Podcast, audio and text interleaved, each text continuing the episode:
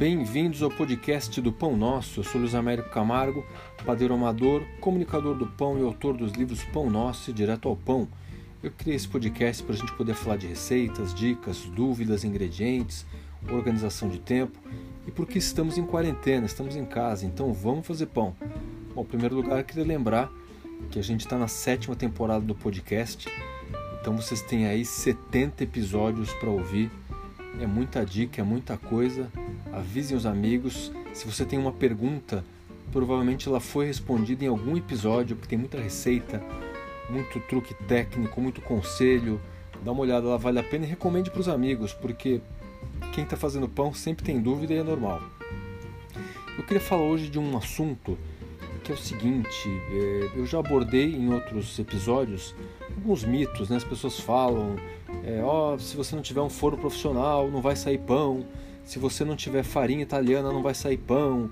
Ah, se você não fizer o fermento, não sei de que jeito. É muito mito, muito interdito, muita barreira.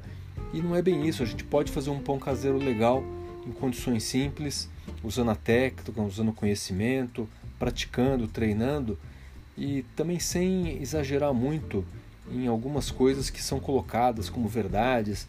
E o mito que eu queria abordar hoje é o da mão boa. Não tenho mão para fazer pão. Ah, o pão comigo não vai, o fermento comigo não vai. Isso é uma outra barreira que as pessoas colocam. E às vezes faz parte também. É, a pessoa não está afim de fazer alguma coisa, mas ela vê que tem muita gente fazendo, ela se sente pressionada e ela começa então, mas aí vê que não é a dela e fala que não tem mão. É válido e aliás ninguém é obrigado a ter que fazer pão. É, vejo algumas pessoas aí na pandemia falando, Luiz, eu estou vendo essa onda do pão caseiro, um monte de gente fazendo pão em casa, e, mas eu não quero fazer pão, estou me sentindo mal por causa disso. Não, besteira, você compra pão, você é, encomenda para os amigos, não precisa. Faça o que está afim de fazer. Agora, se for, se você não estiver assando porque você acha que não dá conta, não tem talento, porque disseram para você que tem que ser assim um assado, é, não é bem isso. Então, um mito é não tenho mão boa. Todo mundo pode fazer pão se quiser, desde que queira.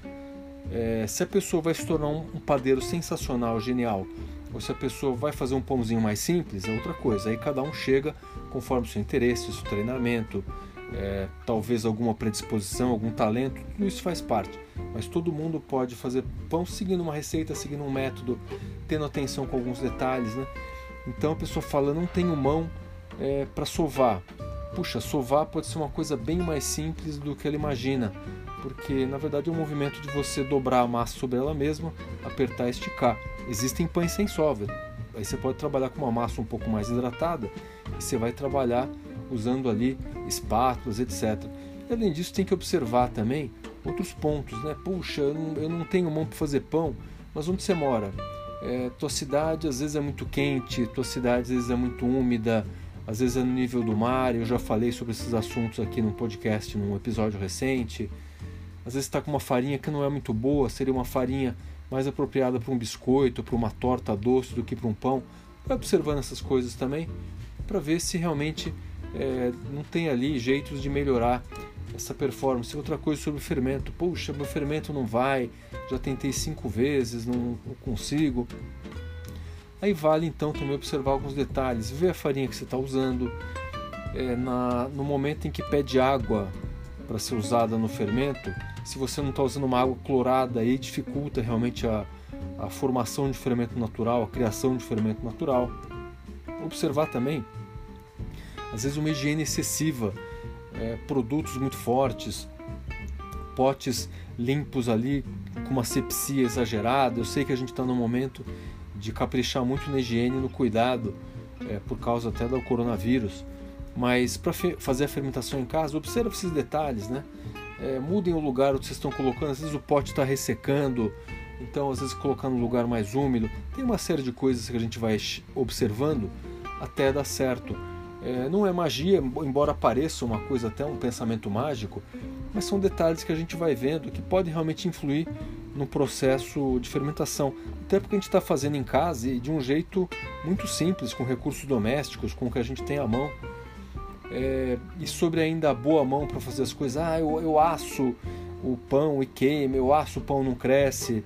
Puxa, observe então se a fermentação está correta, isso tem nos meus livros, tem aqui em episódios do podcast. Veja o seu forno, se você tiver um dia paciência e disponibilidade para comprar um, um, um termômetrozinho, hoje é barato, tem um fermômetro, você percebe, às vezes o forno é tão fraquinho que não é para pão, é para bolo.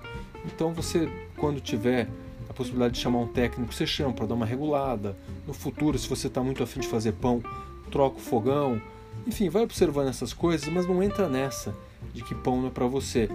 Até mesmo porque dá para você fazer um pão sírio excelente numa frigideira. Você faz ali numa chapa, numa frigideira grande, você pode fazer um ótimo pão sírio. Então tenha atenção, permita-se errar é, e não entre com ideias, ideias pré-concebidas de que tenho mão ruim, mão ruim não existe. Ah, minha mão é quente, puxa, é besteira. É lógico, tem gente que tem mão mais úmida, mais quente, mais seca, mas é, tudo é questão de treino com a massa. Se a tua, massa, a tua mão realmente transpira mais, é mais quente, você pode de repente, na hora de sovar, dar uma lavadinha com água fria, você vai ver que já melhora, não vai, vai grudar menos a massa. Questão de se permitir é, erros e, e equívocos iniciais, mas também alguma diversão. Você não precisa acertar de primeira, você pode curtir esse processo que é mexer na massa, que é uma coisa muito agradável, eu diria até que é terapêutica, especialmente nessa fase que a gente está em casa, de quarentena. Então permita-se e não embarque em mitos, faça o pão caseiro, porque um pão caseiro será sempre melhor do que um pão industrial. Até a próxima!